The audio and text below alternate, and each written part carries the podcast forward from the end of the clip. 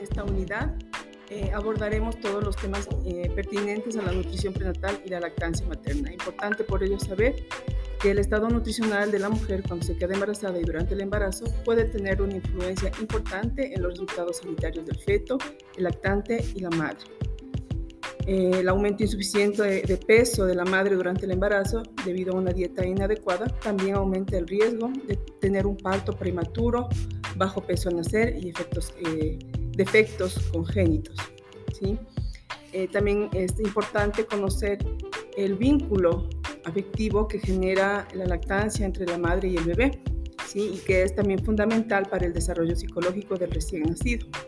En esta unidad usted eh, podrá tener acceso a conocimientos sobre la importancia de la nutrición prenatal, eh, la lactancia materna y los mecanismos de regulación hormonal de la lactancia éxitos en este último viaje.